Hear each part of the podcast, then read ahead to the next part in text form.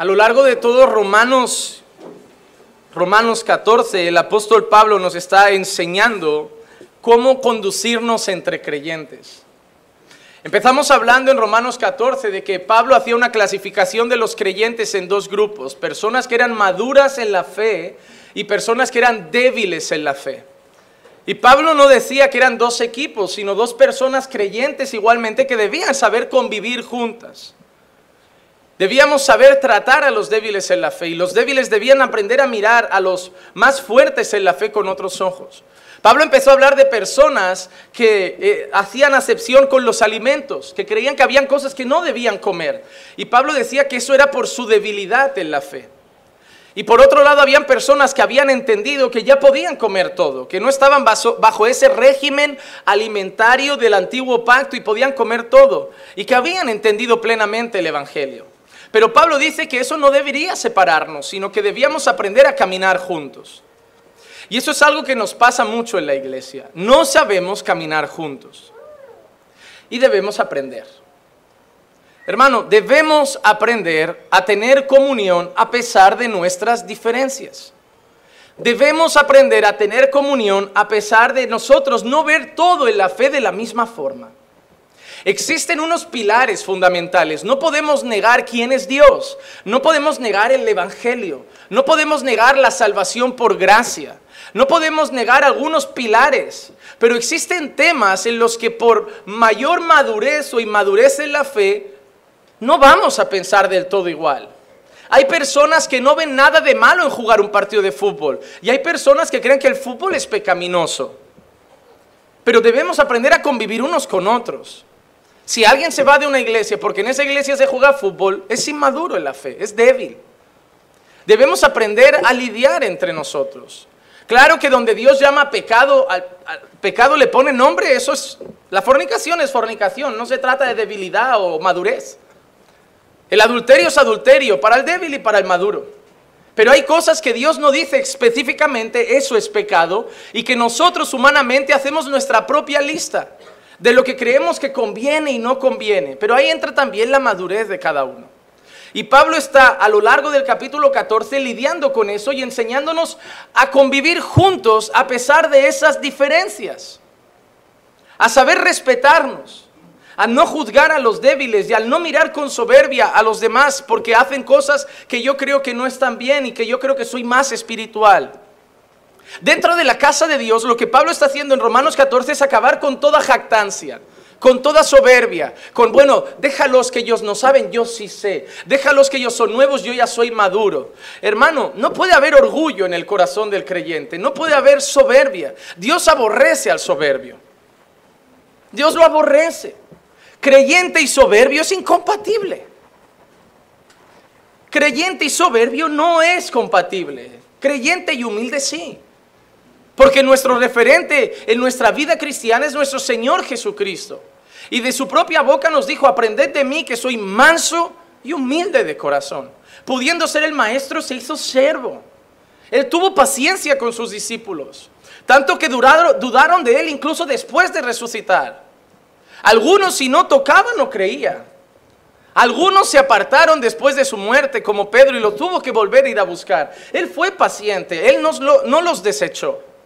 Él no miró a Pedro y le dijo, Pedro, ¿sabes qué? Me has demostrado que no estás a la altura de ser un apóstol. No. Y así debemos ser nosotros. Falta mucha paciencia en la iglesia y falta mucho amor. Pablo habla de andar en el amor. De andar en el amor. Normalmente voy versículo a versículo, pero hoy me quiero centrar en el versículo 13.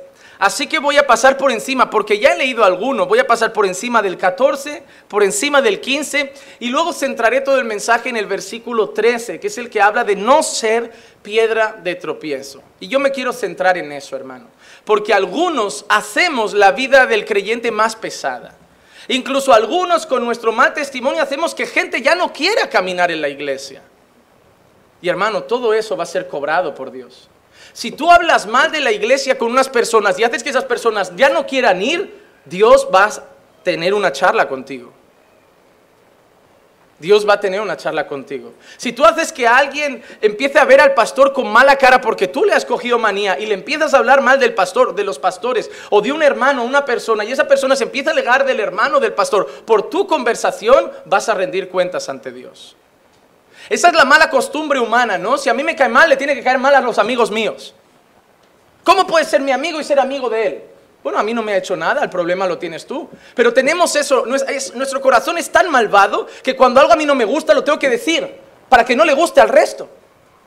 Eso es mucha maldad del corazón, hermano. Hermano, tú puedes tener un problema conmigo, pero no tienes que decir a la gente que también lo tiene que tener.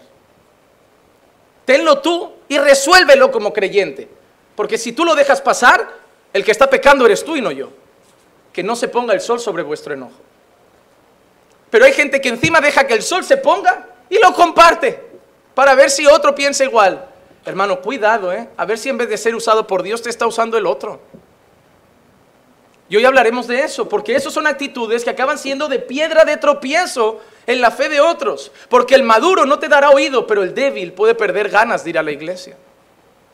Oye, hermano, ya hay de aquel que pone piedra en el camino de esos pequeñitos. Dios no lo va a pasar por alto. Dios no lo va. Y hoy nos centraremos en eso. Pero vamos a empezar por el versículo 14. Mira lo que dice Pablo en el versículo 14. Yo sé y estoy convencido en el Señor Jesús de que nada es inmundo en sí mismo, pero para el que estima que algo es inmundo, para él lo es. Pablo empieza enseñando esto. En sí nada es inmundo. Hay gente que para, para el santo todo es santo y para el inmundo todo es inmundo, ¿verdad? Y Pablo dice, en sí nada es inmundo. Problema. Hay gente que ha torcido este versículo y lo aplica todo en la vida. Y no, en este caso debemos ser coherentes. Cuando nosotros predicamos, estamos predicando dentro de un contexto. Y Pablo no está hablando de deporte, Pablo no está hablando de noviazgo, Pablo no está hablando del cine, Pablo estaba hablando de comidas y de ese tipo de cosas. Yo no puedo coger ese texto y decir, bueno, es que mira, para, para, que, para el que el fútbol es inmundo, para él lo es, para mí nada es inmundo. No, en la Biblia hay cosas abominables. Pablo está hablando de alimentos. No usemos ese versículo para justificar que para mí algunas cosas no tienen nada de malo cuando la Biblia dice que son malas. Ese texto está dentro de un contexto y ese contexto habla de alimentos. Y Pablo dice que en cuanto a los alimentos, para él nada es inmundo, que él puede comer de todo. Pero no está hablando de otras cosas. Y eso es lo que quiero dejar claro. Hay cosas que bíblicamente son inmundas son inmundas, no para el que lo ve todo inmundo, son inmundas para Dios, son aborrecibles para Dios, son abominables para Dios. Efesios 5 del 3 al 6, por ejemplo, dice, porque, pero que la inmoralidad, que toda impureza o avaricia ni siquiera se mencionen entre vosotros como corresponde a los santos, ni obscenidades, ni necedades, ni groserías, que no son apropiadas, sino más bien acción de gracias. Porque con certeza sabéis esto, que ningún inmoral, impuro o avaro que es idólatra tiene herencia en el reino de Cristo y de Dios. Que nadie os engañe con palabras vanas, pues por causa de estas cosas la ira de Dios viene sobre los hijos de desobediencia. Ah, para esa manera de hablar no me parece inmunda. Aquí Pablo es específico. En la boca del creyente no pueden haber groserías. Ah, pastor, pero esa palabra ah, suena feo, pero no. Hermano, somos hijos de Dios. Nuestra manera de hablar tiene que cambiar. En el mundo nos insultamos, nos llamamos hijo de... con cariño. ¿Qué hijo de qué eres? Para nosotros es normal. Para Dios son groserías. Son palabras vanas. El creyente no se expresa de esa manera. El creyente no puede usar insultos, no puede usar palabras malsonantes. El creyente cambia mier por miércoles. Y tiene que empezar a tratar con su boca. Porque esas palabras no pueden estar en nosotros. Para Dios son groserías. Para Dios son palabras que no aportan nada, son necedades, no son apropiadas. Para el, el, creyente no puede hablar de cosas sexuales, de chistes verdes, son obscenidades. Y esto no es bueno, eso para ti que lo ves todo impuro. No, eso lo dice Pablo a los Efesios, Pablo a los creyentes. Eso no debe estar en la vida de los creyentes. Eso no es, depende cómo tú lo veas. No, esas palabras son groseras. Esas palabras son obscenas. Ya, pero para el mundo no. Es que el mundo ya ha perdido su línea de valores. El mundo ya ha perdido su línea de moralidad. El mundo, un hombre de 80 con una niña de 12, bueno, no pasa nada. Si se quieren, que se quieran. El mundo ya no tiene moral. Mujeres que quieren ser caballos, hombres que quieren ser perros, niñas que quieren ser gatos. El mundo ya no tiene moral. El mundo está de cabeza para abajo, hermano. Parece un cachondeo. Parece que alguien ha puesto una cámara y en cualquier momento nos van a decir, era todo una broma. Ya volvemos a ser normales. Pero no, esa es nuestra realidad. Y no podemos tener nuestros valores en comparación al mundo. Ah, es que eso no tiene nada de malo. Vestirse así, hoy las niñas se visten así. Oh, es la música que escuchan los niños, felices los cuatro. Es lo que escuchan los niños, pero no es lo que escuchan los hijos de Dios. Nosotros tenemos otros valores. Ah, bueno, tú ves esa música inmunda porque para ti todo es inmundo, pero para, para mí nada es inmundo en sí mismo. Eso es inmundo para Dios. Son valores anticristianos, son letras contrarias a los principios bíblicos de la familia, de la santidad, de las relaciones. Entonces no los podemos compartir. Y Pablo está tajante. Pablo dice que ningún inmoral, impuro o avaro que es idólatra tiene herencia en el reino de Cristo y de Dios. Hermano, ¿recuerdan ese pasaje que dice, por tus palabras serás justificado o por tus palabras serás condenado? Tu manera de hablar no te manda al infierno, pero tu manera de hablar muestra si eres salvo. No es que tus palabras te castiguen. Dios va a decir, mira, has hablado así al infierno. No, es que tu manera de hablar te define. Tu manera de hablar te define, tus temas de conversación. Porque la boca habla de lo que el corazón está lleno. Y entonces de lo que hablamos es lo que tenemos dentro. Una persona que solo dice groserías, eso es lo que hay en su corazón. Una palabra, una persona que solo habla obscenidades es lo que hay en su corazón. Una persona que solo se queja es lo que hay en su corazón. Una persona que solo murmura es lo que hay en su corazón. No es que esas palabras lo condenen, es que esas palabras definen que no conoce al Señor, que el amor de Dios no está en su corazón. Colosenses 3 del 5 al 6, por ejemplo, dice, por tanto, considerad los miembros de vuestro cuerpo terrenal como muertos a la fornicación, a la impureza, a las pasiones, a los malos deseos y a la avaricia que es idolatría, pues la ira de Dios vendrá sobre los hijos de desobediencia por causa de estas cosas. No se trata de cómo ves tú esas cosas, se trata de que para Dios hay cosas que son inmorales que son inmundas. La fornicación, la impureza, las pasiones, los malos deseos, la avaricia, todo eso para Dios, hermano, es inmundo. Y tú lo tienes que desechar de tu vida. Dice que consideres los miembros de tu cuerpo terrenal como muertos a esas cosas. Hermano, tú no puedes sucumbir a esas cosas, tú no puedes caer en esas cosas, tú no puedes ir detrás de esas cosas un, joven creyente que cree, cree que es creyente, que ese es el mayor error de los padres. Los padres creen que tienen todos hijos adolescentes creyentes porque van a la iglesia. Ah, pastor, pero tiene problemas de novios y de novias. No es creyente. Va a la iglesia, tú lo llevas. ¿Qué pasa? Que si traes al perro a la iglesia es creyente. Porque viene cada domingo atado con la correa. Es que más o menos lo que pasa con tu hijo. Solo que sin correa. Pero traerlo aquí no es que sea creyente. Tu hijo no es que tenga, sea un creyente con problemas de novios y de novias. Tu hijo es un no creyente que viene a la iglesia y que vamos a orar para que nazca de nuevo. Porque si nace de nuevo, no va a andar buscando novio o novia en la iglesia, ni fuera de la iglesia, va a buscar a Cristo. Porque los fornicarios no heredan el reino de Dios. Ah, pastor, pero tiene novia, pero no es un fornicario. ¿Qué se hace con la novia? Si no es fornicar. ¿Qué se hace? Para, con 16 años, ¿qué hace tu niño? ¿Qué hace? ¿Planeando la boda ya? ¿Qué están haciendo, hermano? ¿Quieres ver sus conversaciones de WhatsApp? Sus charlas por Instagram. Y vas a ver sus conversaciones que santas y puras y espirituales que son llenas del poder de Dios. No, tonterías, hermano, tonterías, obscenidades, obscenidades.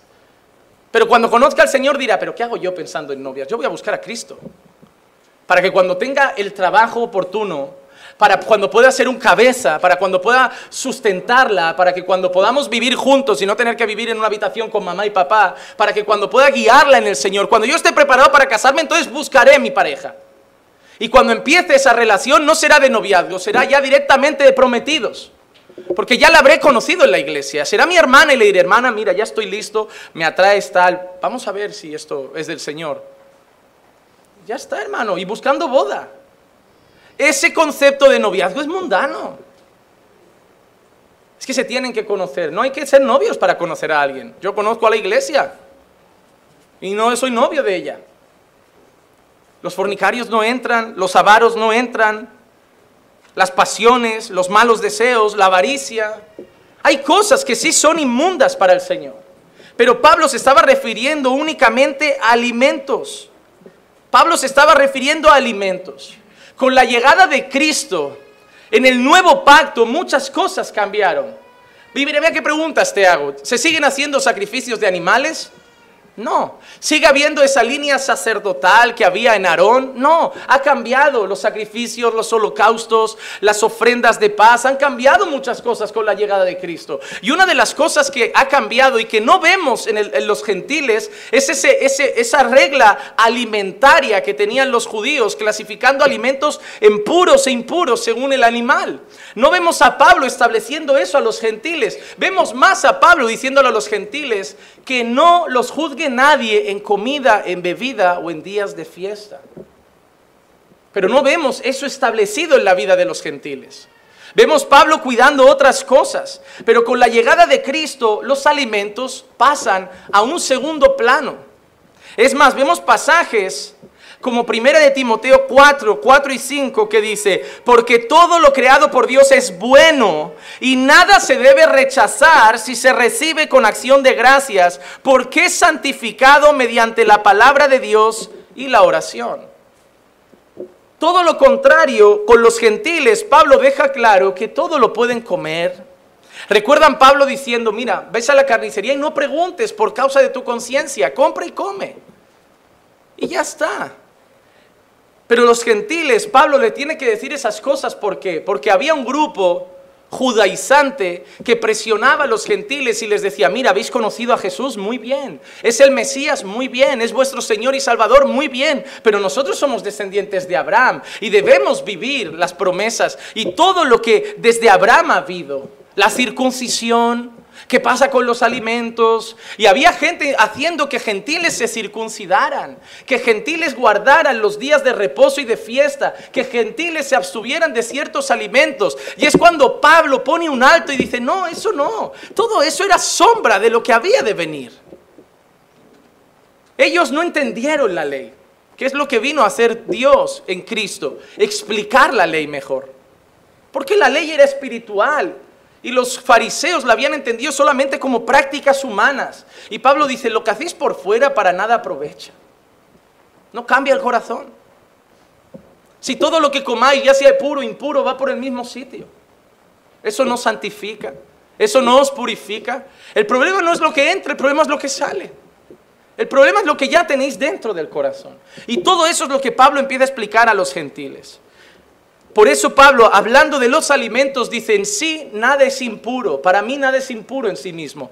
Pero dejando claro eso, hermanos, como modo de introducción, no se refiere a prácticas y otras cosas, se refiere a alimentos.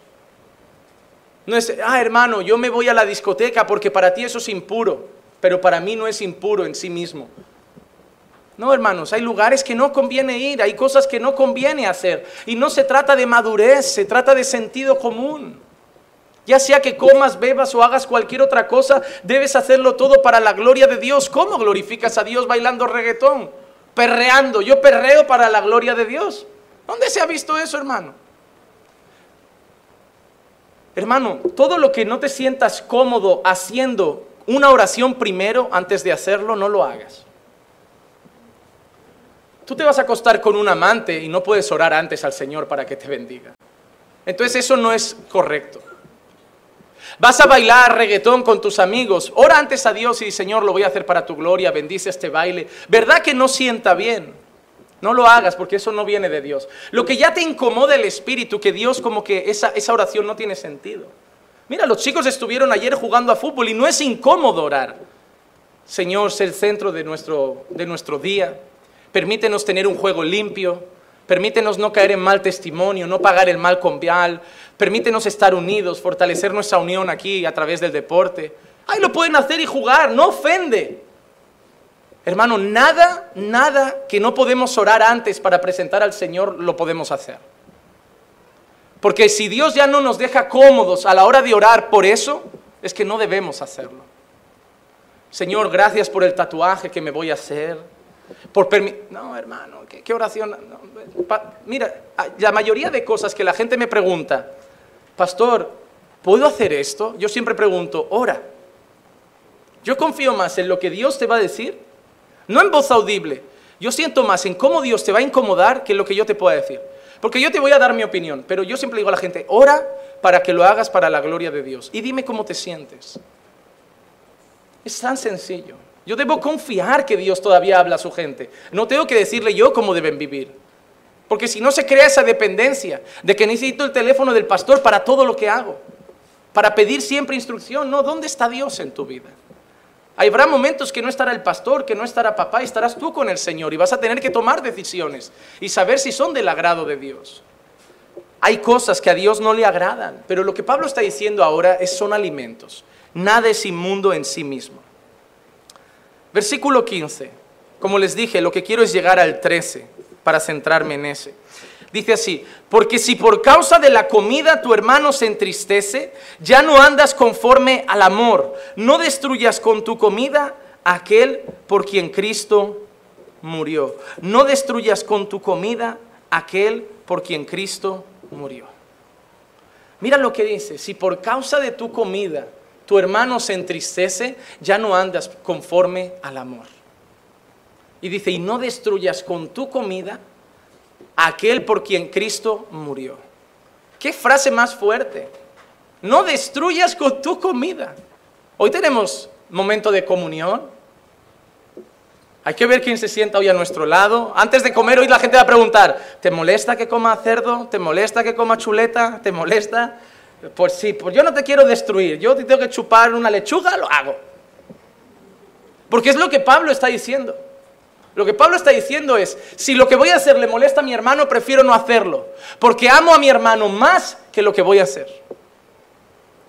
Pablo está diciendo, si el hermano que está a mi lado todavía no ha entendido que podemos comer de todo y me ve comer esto y esto hace que él le vea la cabeza como está pecando, eso no debería, y hace que el hermano tropiece, prefiero ese día no comer y que mi hermano tenga paz.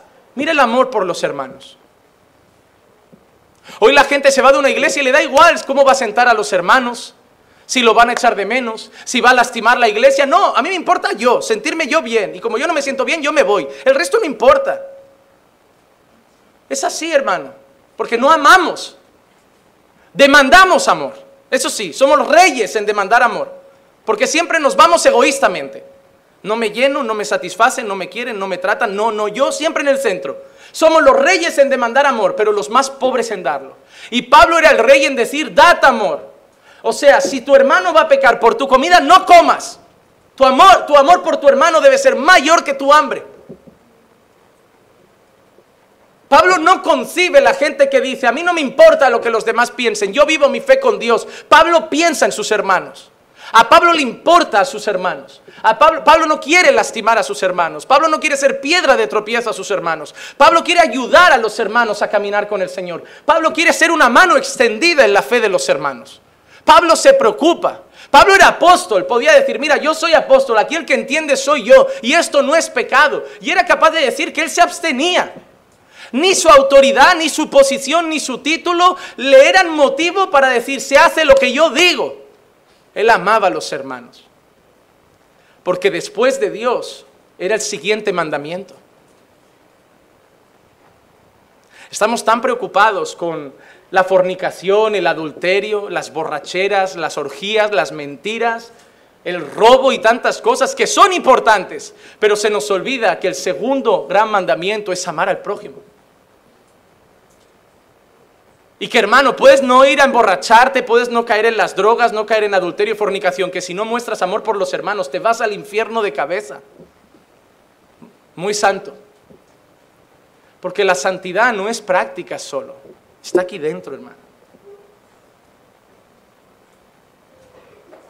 Hermano, ¿cómo caminas en relación a los que te rodean? ¿Cuánto te importan los que te rodean? ¿Cuánto te importan los que están sentados hoy a tu lado? ¿Los conoces? ¿Hablas con ellos? ¿Qué conversaciones tienes con ellos? ¿Cómo les ayudas en su caminar con Dios? ¿Te preocupa lo que piensen? ¿Te preocupa que tu mal testimonio haga tropezar a otros? No es mi vida, yo peco, pero no me importa que la gente mire lo suyo, no me tiene que mirar a mí. Vienes a una iglesia, hay gente en la iglesia, te van a mirar. ¿Qué pasa? Yo me pongo a robar, a atracar bancos y sigo predicando porque la gente no me tiene que mirar a mí. Si yo ahora empiezo a destrozar mi testimonio por las calles, a hacer cosas horribles, mucha gente débil se va a entristecer. Gente va a perder esperanza en la iglesia. Gente va a perder esperanza en la figura de un pastor. Gente que ya ha sido dolida con otros pastores. Y ahora yo les doy otro golpe, van a decir, mejor sabes qué, no confío ya en nadie. No queda ni uno. Pues mira si hay que guardar el testimonio por los demás. Ah, pastor, hay que guardar el testimonio por Dios y por los demás. Es una muestra de amor. Sí, el camino más fácil es hacer lo que me da la gana y que la gente se apañe.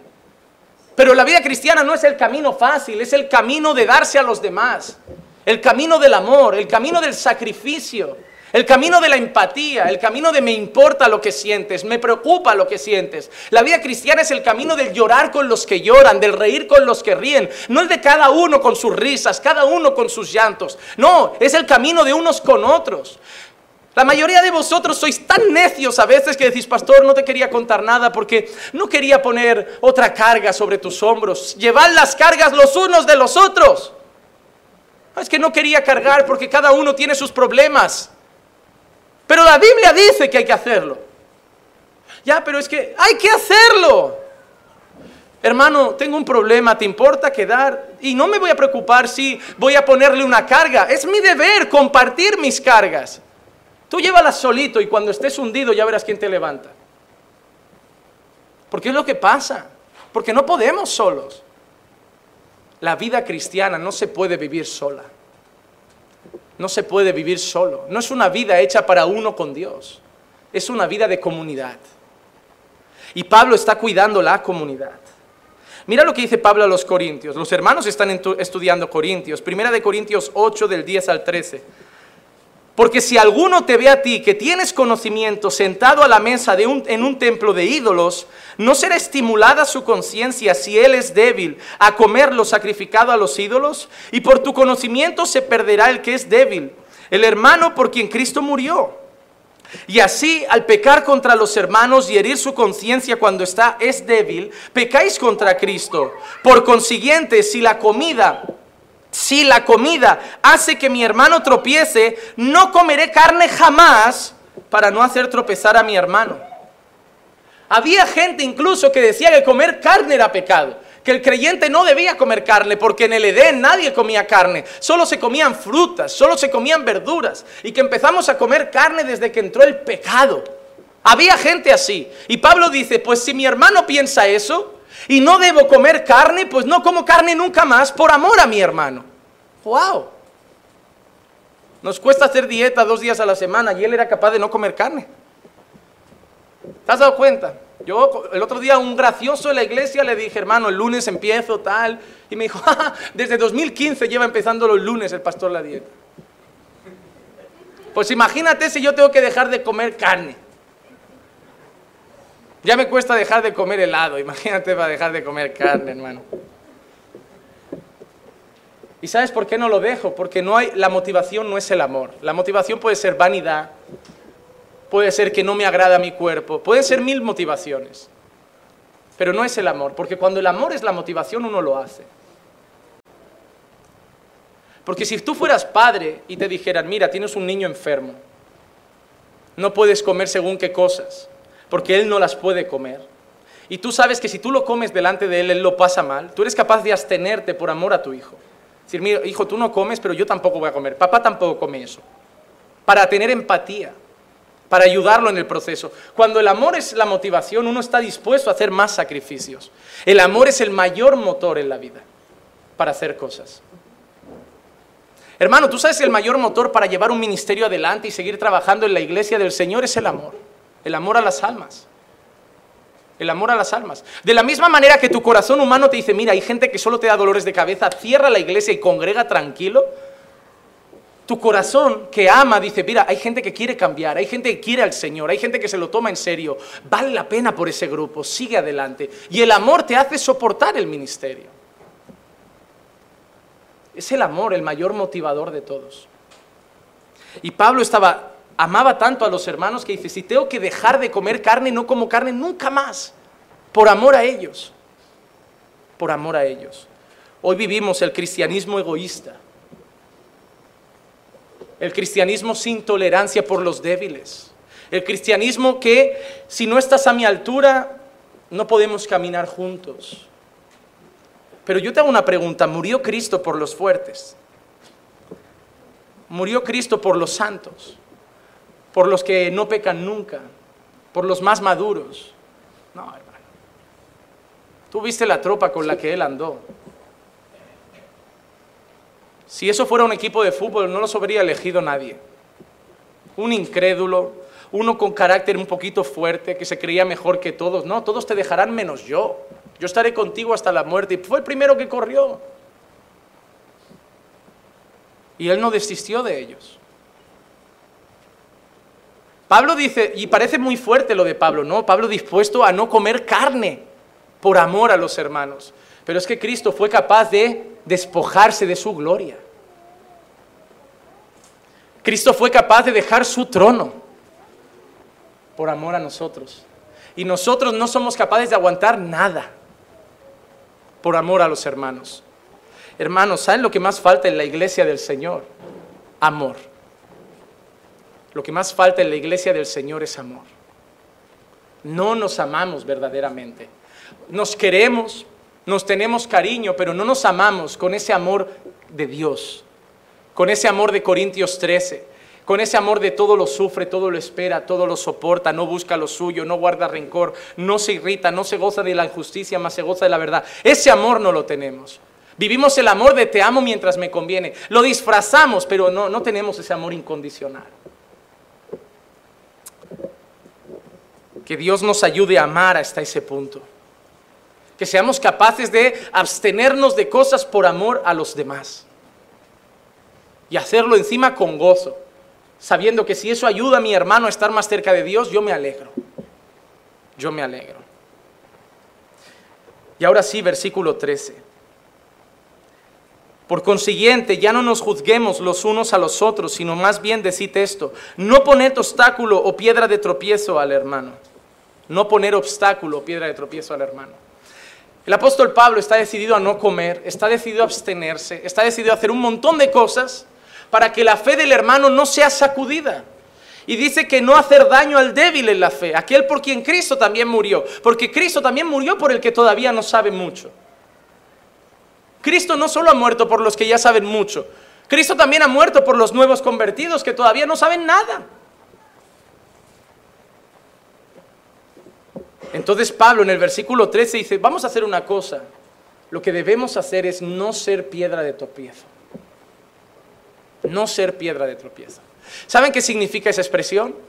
Tu vida nunca, absolutamente nunca debe hacer que el llegar a Dios sea más difícil para alguien. Si tu testimonio está haciendo que personas no quieran conocer al Señor, está siendo piedra de tropiezo.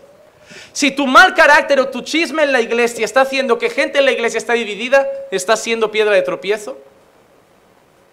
Si tu opinión está haciendo que gente no se ame, está siendo piedra de tropiezo. Si tu manera de ser está haciendo que otros pierdan las ganas de congregar, está siendo piedra de tropiezo. Y hermano, espero que hoy aprendas a no ser piedra de tropiezo. Y te digo más, y es doloroso. Tienes dos opciones, o te arrepientes y dejas de ser piedra de tropiezo, o te sales del camino para que nadie tropiece.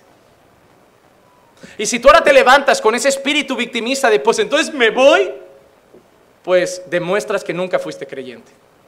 Porque el creyente siempre va a querer cambiar, no va a querer retirarse. Los que se retiran son los que nunca fueron de nosotros. Y no hablo de caminando por fe, nunca fueron de la iglesia. Porque está ese espíritu victimista, ¿no? Como, pues, pues me marcho.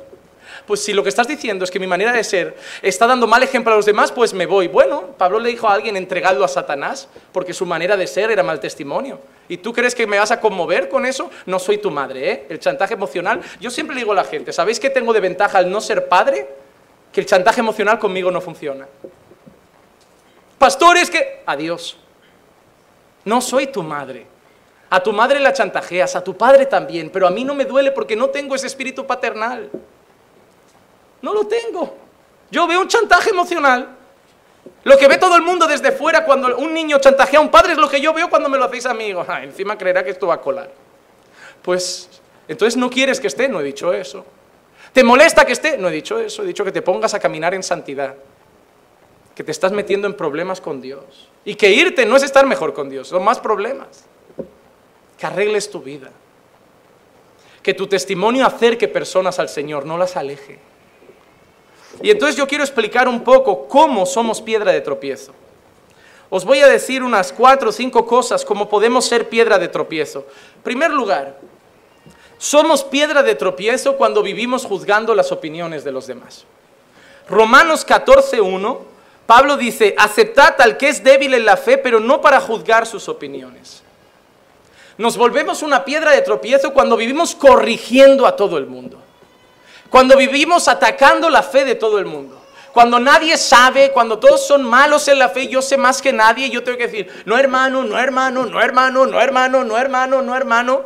Acabo siendo piedra de tropiezo. ¿Sabes que hay gente en la iglesia que ha desmoralizado a algunos, que han decidido... A mí hay gente que en el pasado me ha llegado a decir, pastor, ya no quiero servir aquí. ¿Por qué? No, porque el otro día vino un hermano, me dijo que no entiende cómo el pastor, yo que sé tan poca Biblia, me pone a hacer cosas. ¿De qué va esa gente? Él puede saber mucha Biblia, pero su corazón está podrido. Él no debería ni mover las cortinas para que entre el sol. ¿Por qué? Porque sabe poco. Ahí vivimos algunos. Ay, tú llevas tres años en la iglesia y todavía no sabes eso. Ay, ¿de qué vas? ¿De qué vas? Eh, cuando vayas al trabajo te van a pedir currículum, cuando vayas al cielo te van a pedir corazón. tus títulos académicos y, que digan, oye, el libro tal, y que lo abras el primero y te sepas la Biblia en orden, eh, eh, eso no salva. Eso no hace creyente a nadie. Cuidado con que estemos desmotivando a aquellos que están creciendo despacio, aquellos que están avanzando más poco a poco. ¿Saben que yo creo más en los cambios progresivos que en la gente que de la noche a la mañana parecen creyentes? Porque saben lo que... Los cambios son progresivos, pero los disfraces se ponen rápido. Y normalmente esa gente que de la noche a la mañana parecen súper creyentes, de la noche a la mañana también vuelven al mundo. Pero normalmente el que crece despacio no vuelve atrás, porque crece convencido de sus cambios y convencido por el Señor. No somos nadie para decir a qué ritmo tiene que cambiar la gente. No somos nadie para decir a qué ritmo tienen que aprender la gente. Debemos animar a que aprendan, sí. Debemos animar a que crezcan, sí, pero no debemos juzgar el ritmo del crecimiento. Juzgar todas las actitudes. Es que debes hacer eso con tu hijo. Es que no debes consentir eso a tu hijo. Es que, ¿eh, ¿quién eres? Debemos ayudar, pero no debemos juzgar las opiniones de todo el mundo. Nos falta mucha empatía. Y cuando empezamos a corregir constantemente todo, incluso lo que no es pecado, solo lo que pensamos distinto, nos volvemos piedra de tropiezo. Hay gente que quiere cambiar la iglesia, llega de, donde sea, de haber estado un montón de tiempo en una iglesia y te empieza a dar mil sugerencias. ¿Y por qué no hacen eso? ¿Y por qué esto no es así? Y se vuelven una piedra de tropiezo para la iglesia, porque empiezan a compartirlo con los demás. Hermanos, ¿y por qué no hacen eso? ¿Y por qué no hacen eso? Y ay, toma y toma, porque ellos vienen de un lugar donde se hacía de una manera. Pero, hermano, ¿ves la iglesia como está hoy? En siete años y medio lo que está así. Algo, algo estaremos haciendo bien para la gloria del Señor. Que allí funcionara una manera no significa que todo el mundo funcione igual. Así que acepta lo que hay y no estés opinando todo lo que falta a tu parecer. ¿Estamos pecando contra Dios? No. ¿Estamos haciendo cosas antibíblicas? No. Entonces cállate y acepta. Porque te vas a volver piedra de tropiezo. Porque cada uno tiene sus opiniones. Pero no debemos juzgar las opiniones de los demás. Debemos respetarlas. Segunda manera como somos piedra de tropiezo. Somos piedra de tropiezo cuando hacemos que las personas dejen de pensar en las cosas de Dios. Cuando desviamos la atención de la gente a las cosas que no son del Señor. Cuando quedo para tomar algo con un hermano y empiezo a hablar de mil cosas menos de Dios. Mira, Mateo 16, 23 dice, pero volviéndose él le dijo a Pedro, quítate de delante de mí, Satanás, me eres piedra de tropiezo. Se lo dice a Pedro. Dice, me eres piedra de tropiezo porque no estás pensando en las cosas de Dios, sino en las cosas de los hombres. Pedro, por un instante, manipulado por Satanás, se vuelve piedra de tropiezo para Jesús, porque le estaba diciendo que Jesús, no vayas a la cruz. Jesús, no lo hagas. Y hay personas que empiezan a desviar la atención de la gente de las cosas de Dios a otras cosas. Al dinero, al trabajo, a la diversión, al fútbol, a la final de la Copa América a las 10 de la noche, Perú-Brasil, a mil cosas. Vamos a hacer vigilia hoy para ver quién es creyente. Hoy culto a las 10 de la noche. Vendrán todos menos los brasileños y los peruanos. Y no porque sean creyentes, sino porque están eliminados. Pero hermanos, ¿saben la realidad?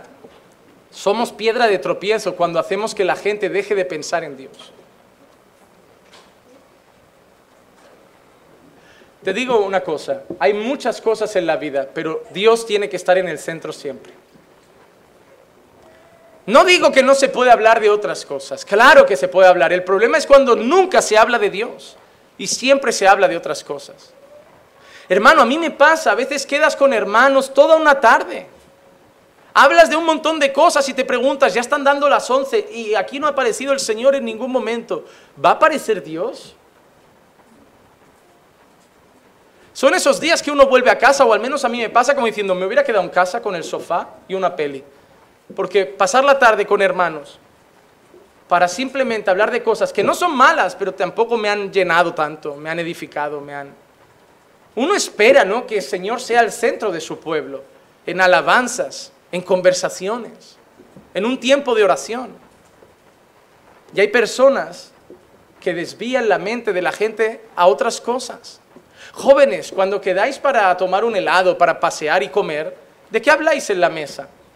¿Habláis de las cosas del Señor? ¿O desviáis de los débiles la mente para que no piensen en eso? ¿De qué habláis? Cuando nosotros desviamos la mente de las personas del Señor, estamos siendo piedra de tropiezo. Nosotros debemos esforzarnos para que la mente de todos piensen en el Señor. Ah, pastor, me pasa esto. ¿Y qué piensa Dios, hijo? ¿Estás hablando con el Señor? ¿Estás orando? ¿Estás leyendo la palabra? ¿Cómo está tu vida espiritual? Ah, bueno, no está bien, pero hablamos de otra cosa. No hablamos de eso. Vamos a hablar de eso. Nuestra vida deben ser pequeños empujones para que otros caminen más cerca de Dios. Más cerca de Dios. Tercer punto. Tercera manera como somos piedra de tropiezo. Somos piedra de tropiezo cuando tenemos un mal testimonio de vida. Hemos hablado que somos piedra de tropiezo cuando juzgamos sus opiniones, Hemos hablado que somos piedra de tropiezo cuando desviamos la mente de ellos de Dios. Y somos también piedra de tropiezo cuando tenemos un mal testimonio, sobre todo como ministros del Evangelio. Porque si tú eres nuevo en la fe y haces algo, la gente lo entiende. Pero la gente no espera que alguien que en teoría lleva toda la vida en el Evangelio hable mal de alguien. La gente no espera que alguien que participa en la alabanza esté en fornicación. La gente no espera que alguien que predica o preside el culto esté en adulterio. Tan pancho. Eso es una piedra de tropiezo. Porque la gente, sabes, que llega y piensa, ah, bueno, pues si, si están como en el mundo, yo me vuelvo al mundo. ¿Cuál es la diferencia? Nuestro mal testimonio se vuelve piedra de tropiezo. Segunda de Corintios 6:3 dice, no dando nosotros en nada motivo de tropiezo para que el ministerio no sea desacreditado. Pablo vivía una vida intachable, una vida impecable, una vida de santidad. ¿Para qué? Para no dar motivo de tropiezo. Para no dar motivo de tropiezo. Y hermano, eso aplica no solo a los pastores, aplica también a la congregación. Pero hermano, si yo de golpe tiro mi testimonio a la basura y me vuelvo al pecado, yo me vuelvo una gran piedra de tropiezo para muchos, sobre todo los débiles. Los maduros en la fe rápido buscan otra iglesia. Pero ¿qué hay de aquella gente que ya llevaba tiempo alejado del Señor, que había puesto su esperanza ahora? Eh, uno no la pone en la iglesia, la pone en Cristo, pero la iglesia es, la, es quien en teoría representa al Señor en esta tierra. Y de golpe el bombazo. De golpe otro pastor que roba, otro pastor que se desvía, otro pastor que... Y la gente se va a casa. Sí, por la gracia y la misericordia de Dios, muchos volverán a los caminos. Pero durante un tiempo habrá sido un tropiezo para otros. Nosotros hemos recogido en esta iglesia personas muy heridas por el testimonio de pastores y que todavía no se consiguen abrir en el corazón porque ya han sido muy golpeadas. Y no debemos nosotros ser piedra de tropiezo. La tercera cosa como podemos ser piedra de tropiezo es esa, como ministros del Evangelio teniendo un mal testimonio. Hermano, nosotros los pastores no somos perfectos, pero debemos ser un ejemplo de santidad. No quiero que piensen que los pastores no pecan, claro que no. Tenemos a veces algún mal pensamiento, tenemos a veces algún mal sentimiento, se nos puede escapar alguna palabra inadecuada, pero debemos cuidar mucho nuestro testimonio para que sea un ejemplo, para que vosotros podáis que, como dice la palabra, imitar su fe, imitar su fe. Cuarto punto, ¿cómo podemos ser piedra de tropiezo? Somos piedra de tropiezo cuando torcemos las enseñanzas del Evangelio. Cuando predicamos una mala doctrina, somos una piedra de tropiezo. Porque hacemos creer a personas que están caminando con Dios cuando no lo están por causa de una mala enseñanza. Romanos 16, 17 dice, yo ruego hermanos que vigiléis a los que causan disensiones y tropiezos contra las enseñanzas que vosotros aprendisteis y que os apartéis de ellos. Hay gente que causa tropiezo contra la enseñanza. Y Pablo dice, apartaos de esa gente, apartaos de esa gente que llega poquito a poco sigilosa a la iglesia diciendo, oye, yo eso no lo creo, yo pienso diferente. Huye de esa gente. Porque el que quiere hacer eso para bien no lo hace de esa forma. No empieza con los débiles. Va directamente al fundamento de la iglesia, va a hablar con los, con los líderes de la iglesia y decir, aquí creéis esto. Es más, imagínate, nosotros hacemos un curso de membresía donde se expone la doctrina de la iglesia. La gente la acepta y se hace miembro. Y luego dice que no piensa igual y que está en contra de alguna cosa. ¿Por qué ha hecho el curso? ¿Por qué ha firmado el papel? ¿Por qué ha firmado el compromiso? ¿Por qué ha aceptado eso? Qué mal corazón, ¿no? Así trabaja el diablo, no digo que lo acepto, entro encubiertamente y luego cuando ya estoy dentro como miembro empiezo a decir que pienso diferente. Hermano, es muy rastrero. Es muy instrumento del diablo. El diablo no quiere que salgáis fuera, el diablo golpea desde dentro, ¿no lo sabíais?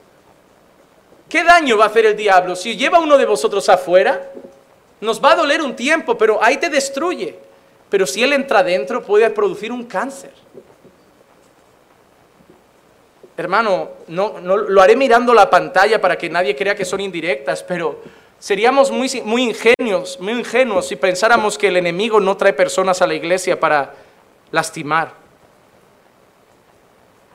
En la iglesia hay ovejas, hay cabras, que simplemente están ahí, hacen ruido, pero no son creyentes, pero tampoco lastiman. Pero en la iglesia también hay lobos. Y debemos ser muy cuidadosos, sobre todo con la enseñanza. Mira, por ejemplo, lo que dice Apocalipsis 2.14 a la iglesia de Pérgamo. Tengo, contra, tengo unas pocas cosas contra ti porque tienes ahí a los que mantienen la doctrina de Balaam, que enseñaba a Balaac a poner tropiezo ante los hijos de Israel, a comer cosas sacrificadas a los ídolos y a cometer actos de inmoralidad. En la carta a Pérgamo el aviso era que toleraban una mala doctrina. Cuando la iglesia acepta mala doctrina se vuelve piedra de tropiezo para los creyentes. Una manera como yo te ayudo a caminar con el Señor es enseñándote la verdadera palabra de Dios. Yo debo cuidar la doctrina. Y por último, somos piedra de tropiezo cuando decimos que somos creyentes y vivimos como mundanos. Y esa es la más común en la iglesia. Somos piedra de tropiezo cuando decimos que somos creyentes y vivimos como mundanos. Ejemplo, aquí alzas tus manos, pero en casa gritas, insultas, Aquí dices que eres santo, pero luego andas de noviecito y noviecita fornicando, besándote con todos, con todas. Y luego le dices a la gente, soy creyente. La gente no quiere ni iglesia, ni a tu Dios, ni a nada. Porque le pareces un hipócrita o una hipócrita. Y eso es una piedra de tropiezo, hermano. Debes cuidar tu testimonio, no por ti solamente, sino por los que te rodean. Ah, pastor, pues que no me miren. ¿Y entonces por qué dice la palabra teniendo en derredor tan grande nube de testigos? ¿No hay un pasaje en Hebreos que dice eso? Que dice que entonces debemos correr la carrera, proseguir a la meta, despojarnos del pecado y de todo peso. ¿Y qué nos avisa? Tenéis en derredor gran nube de testigos. Yo quiero que mi madre y mi padre conozcan al Señor, pero cuando quedo con ellos se me olvida que soy creyente, vuelvo a ser su hijo y les grito, les contesto feo y luego les invito a la iglesia. ¿Con qué cara vienen? Nos debería dar hasta miedo el día que vengan a la iglesia como Dios los traiga y empiecen a decir lo que hacemos fuera. Hay gente que ni, que ni quieren que venga por guardar la reputación.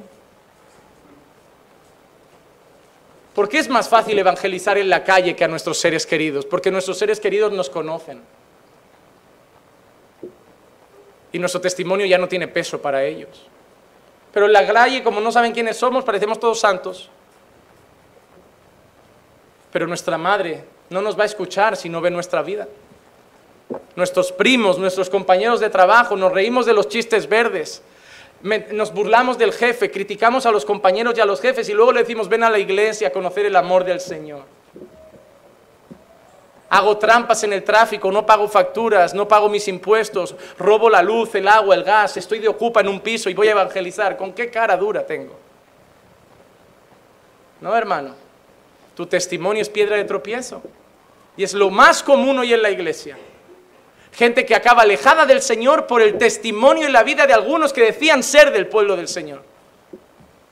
Y de ahí tenemos a un montón de gente en la calle diciendo no voy a la iglesia porque está llena de hipócritas. No, en la iglesia hay hipócritas, pero no son creyentes. El creyente no es hipócrita. El creyente falla. Pero el creyente al momento te dice, mira, eso no está bien. Me he equivocado. No tiene una doble vida. El creyente no es una persona por la mañana y otra por la noche. El creyente es un pecador pero que vive creciendo en santidad y buscando al Señor. No es piedra de tropiezo. Gálatas 5:13 dice, vosotros hermanos a libertad fuisteis llamados, solo que no uséis la libertad como pretexto para la carne, sino servíos por amor los unos a los otros. Primera de Pedro 2:16, andad como libres, pero no uséis la libertad como pretexto para la maldad, sino empleadla como siervos de Dios. Mira lo que dice Pedro, andad como libres, pero usad la libertad para bien. Usar la libertad para caminar con el Señor. No uséis la libertad para fallar a Dios. Hermano, yo te quiero hacer una pregunta. ¿Estás siendo de piedra de tropiezo de alguien? Quizá de alguien de la iglesia. Quizá tienes que llamar a alguien que se ha ido de la iglesia por ti y decirle, vuelve, lo siento, me equivoqué. Quizá hay gente que no quiere escuchar el Evangelio por ti y hay que llamar. Quizá hay gente hoy en la iglesia que está incómoda en la iglesia por ti y hay que reconciliarse. Estás siendo de tropiezo para algunos. Repito, arrepiéntete o sal del camino. Porque nadie quiere que sea usado por Satanás, ¿no? Pero no te debería dar miedo mi pensamiento. Bueno, piensa lo que quieras. Yo haré lo que quiera. Te debería dar miedo Jesús. Te debería dar miedo Jesús. Hermano, si yo te parezco duro, tú no sabes lo que va a ser el tribunal de Dios para aquellos que no caminaron con Dios. Yo te voy a parecer la persona más blanda del planeta cuando te encuentres con la ira del Cordero de Dios. Eso va a ser duro. Mateo 18, del 6 al 10, pero el que haga a tropezar, el que haga tropezar a uno de estos pequeñitos que creen en mí, Mejor le sería que colgaran al cuello de él una piedra de molino de las que mueve un asno y que se ahogara en lo profundo del mar. Hay del mundo y de sus piedras de tropiezo, porque es inevitable que vengan piedras de tropiezo, pero hay de aquel hombre por quien viene el tropiezo. Si tu pie o tu mano te es ocasión de pegar, córtatelo y échalo de ti. Te es mejor entrar en la vida manco o cojo que teniendo dos manos y dos pies ser echado al fuego eterno. Y si tu ojo te es ocasión de pecar, arráncatelo y échalo de ti. Te es mejor entrar en la vida con un solo ojo que teniendo dos ojos ser echado al infierno de fuego. Mirad que no despreciéis a uno de estos pequeñitos, porque os digo que sus ángeles en los cielos contemplan siempre el rostro de mi Padre que está en los cielos. Hermanos, cuidado con Dios. Si eres piedra de tropiezo para alguien, cuidado con Dios. ¿eh?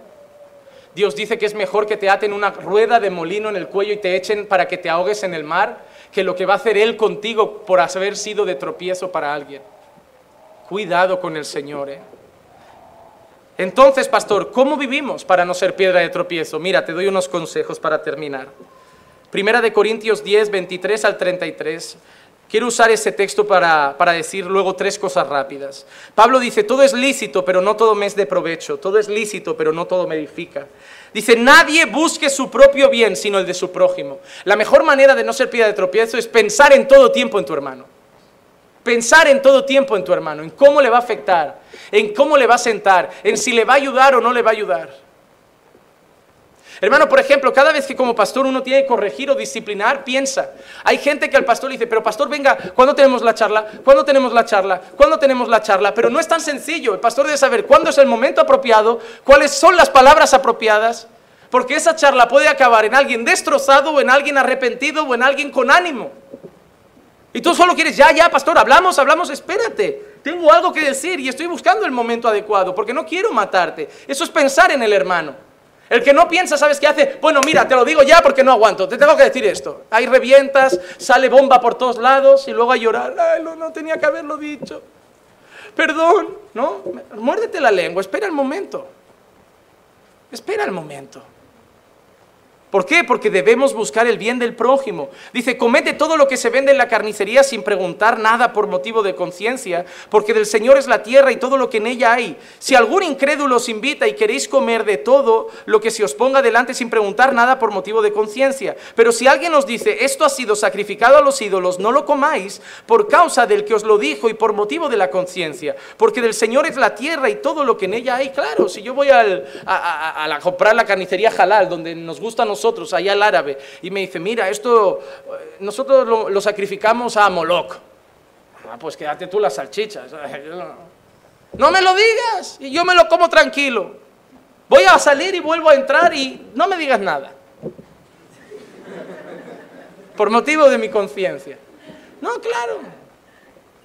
Hay gente que ya llega, oye, ¿de dónde traéis la ternera? No, ¿qué más da? ¿Es vaca? Yo ya ni pregunto si es vaca. Desde que fui al chino y me dijeron, es que a mí la gente me perturba. Porque vas al chino, está rico, y te dicen que es gato. Y yo le pregunté al chino, ¿es gato? Supongo con la esperanza de que fuera honesto. Pero yo le insistí y le dije, dime si es gato. Me dijo, ¿por qué quieres saber? y yo le fui honesto también. ¿Saben por qué quería saber? Porque me gustaba. Le dije, no voy a llamar a, sanidad, no voy a denunciar, pero es que está muy rico y yo vivo en un pueblo donde hay un montón de gatos en la calle tirados. Si me dices que es gato, yo ya no voy al mercadón en meses, o sea, pero dímelo. O rata, no sé. Es que a mí no me daría asco, a mí si me dice que es gato, yo soy feliz, o sea, nosotros no nos comemos los gatos porque hemos nacido en una cultura que nos dicen que son animales de compañía. Si hubiéramos nacido en África, te estás comiendo a tu perro. Y no le ponías un collar, le ponías comida para que engorde. Engorda, perro, engorda, perro. Aquí comemos caracoles y a muchos les da asco. Es algo muy cultural la comida. Por eso cuando yo voy a, ahora que como al congregar como tanta gente latina, a veces uno prueba cosas que, no sé, como ese plato que nunca digo bien el nombre, guatita. guatita, ¿no? Que son callos. Pero le queréis llamar guatita, vale, pues como queráis. Yo cuando veo ese plato, uno no discierne, hermano, si eso es carne, son ojos, eso, es una textura muy extraña. Y yo aprendí con mi madre, todo lo que pongan en la mesa, capadins. Y yo me lo, pues ahí me lo como todo y sonrío disfruto. Digo, a ver, si él lo come no será nada tan malo. Pero no quieres saber qué es, no. Porque luego voy a casa, ay, algo me sentó mal. Eso es mucho psicológico. Cuando te comías el mono estaba rico. Cuando dijeron que era mono, ay, me ha sentado mal el mono. No, te lo han metido en la cabeza. Del Señor es la tierra y todo lo que en, ella hay, el mono, la iguana, la, la, serpiente, el cocodrilo, las hormigas, los caracoles, los cangrejos, todo, todo, y bien rico. Quiero decir, no vuestra conciencia, sino la del otro, pues ¿por qué ha de ser juzgada mi libertad por la conciencia ajena? Si participo con agradecimiento, ¿por qué de ser censurado a causa de aquello por lo cual doy gracias? Entonces, ya sea que comáis o que bebáis o que hagáis cualquier otra cosa, hacedlo todo para la gloria de Dios. No seáis motivo de tropiezo ni a judíos, ni a griegos, ni a la iglesia de Dios. Así como también yo procuro agradar a todos en todo, no buscando mi propio beneficio, sino el de muchos para que sean salvos. Mira Pablo que, ¿cómo lo resume? No sé tropiezo a judíos, ni gentiles, ni... Pablo seguramente iba a comer con un judío y no comía cerdo. Iba a comer con un, con un gentil y comía chuleta. Porque Pablo estaba preocupado no en lo que a él le apetecía, estaba preocupado en las personas que le rodeaban. Y yo creo que ese es el foco del sermón. Que debemos vivir la vida cristiana no como a mí me apetece, sino pensando en los que me rodean. Que nos preocupamos muy poco en la gente que tenemos al lado que siempre vamos dando una patada diciendo, en la iglesia no hay unidad, en la iglesia no hay amor. Y yo siempre me dan ganas de preguntar a la gente, ¿y tú qué has hecho para cambiar eso? Porque luego nunca han hecho nada esas personas. No he visto a nadie que se rompa la cabeza por unir a la iglesia, por traer amor a la iglesia. Siempre se van diciendo lo que no han recibido, pero les preguntas y tampoco dieron. Y yo saben que he aprendido con el Señor. Miren, ¿saben por qué yo siempre voy a estar encaminando por fe toda la vida? Por dos motivos. Número uno, porque voy a cuidar la doctrina, que para mí es el fundamento para no salir de una iglesia. Cuidaré la doctrina. Porque a mí si la doctrina está bien, yo soy de los que cree que todo lo demás se puede resolver. Es más, no se puede, se debe. Y número dos, porque yo no estoy aquí para ver qué ustedes me aportan. Porque yo estoy aquí para aportar. Y si no me aportan, yo aprendí con mi Señor que más bienaventurado es dar que recibir que si me quieren, estaré aquí. Y si no me quieren, estaré aquí. Que si me visitan al hospital cuando esté enfermo, estaré aquí. Si no me visitan, seguiré siendo el pastor. Que si me invitan a su casa a comer, bien. Y que si invitan a todos menos a mí, también. Porque no estoy aquí por lo que me pueden dar, estoy aquí por lo que yo quiero dar.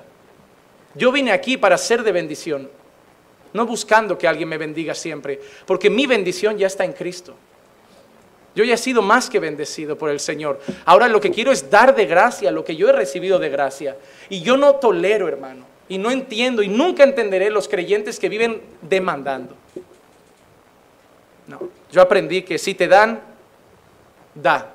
Y si no te dan, da también. Porque eso es lo que hizo Jesús con nosotros. Así que tres cosas rápidas. Número uno, debes vivir con amor y sabiduría. Debes vivir con amor y sabiduría. Primera de Corintios 9:22. A los débiles me hice débil para ganar a los débiles.